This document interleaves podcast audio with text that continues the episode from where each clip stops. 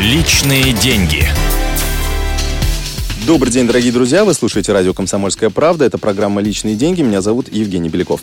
Сегодня наш эксперт Андрей Паранич, гендиректор компании «Финстарт». Андрей, добрый день. Добрый день. Продолжаем обсуждать биржевую тематику. А, сегодня поговорим о покупке акций в кредит. А, то есть можно, я так понимаю, не только на свои брать, покупать различные финансовые инструменты, но и за счет кредитных денег. Вот что это такое и кто нам может дать эти деньги в кредит?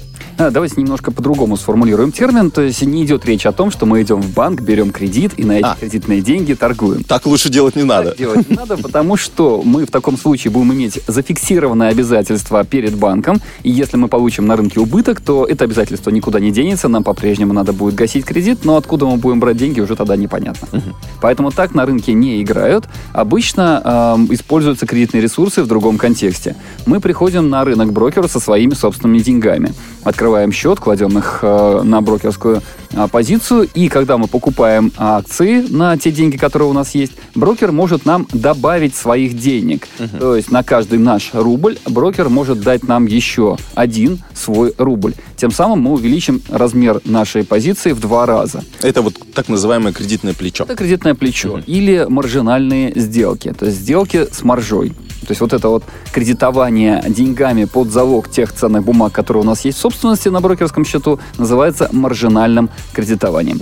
Брокер что с этого получает? Брокеру мы платим процент за использование денег. То есть мы, когда покупаем акции в кредит э, на брокерские деньги, мы должны будем рассчитываться как по любому кредиту э, в виде некого процентного, процента по займу. А насколько велики эти проценты? Это обычно 10-15% э, годовых, то есть это не очень дорого с точки зрения уровня процентных ставок потребительских кредитов, например. Да. То есть это гораздо дешевле, чем на потребительском рынке, но тем не менее это деньги. То есть надо понимать, что э, маржинальные сделки стоят э, каких-то денег, то есть какие-то затраты. В чем выгода использования кредитных средств именно на фондовом рынке? Выгода в том, что когда мы покупаем акции на большую сумму и акции растут, то мы получаем прибыль, соответственно, в два раза большем размере. Из этой прибыли мы отдаем, естественно, часть в виде процентов по маржинальному кредиту, но остальное остается у нас.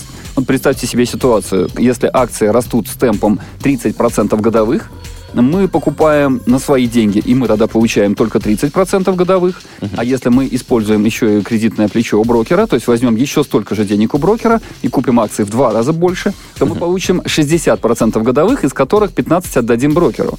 Таким образом, нам останется 45, что, в общем-то, неплохо. Это а, лучше, чем 30. А если акции растут со скоростью минус 30% годовых? То тогда нам придется все равно расплачиваться по кредиту, и тем самым наш убыток увеличится. Он станет не минус 30, а минус 45, что, как вы понимаете, хуже. Поэтому надо понимать, что маржинальное кредитование увеличивает не только прибыль, но и риск. Угу.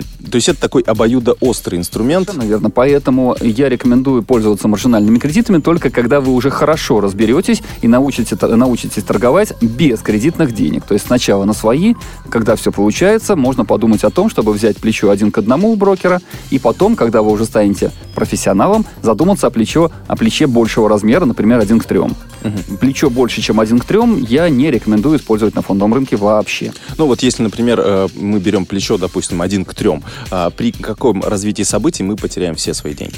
Все свои деньги потерять на фондовом рынке очень трудно. Дело в том, что брокер же не хочет, чтобы мы э, не смогли вернуть кредит. Поэтому брокер тщательно следит за ситуацией в нашем портфеле. А, спасибо большое. Андрей Паранч, гендиректор компании «Финстарт», был у нас в эфире. Это программа «Личные деньги» на радио «Комсомольская правда». Оставайтесь с нами.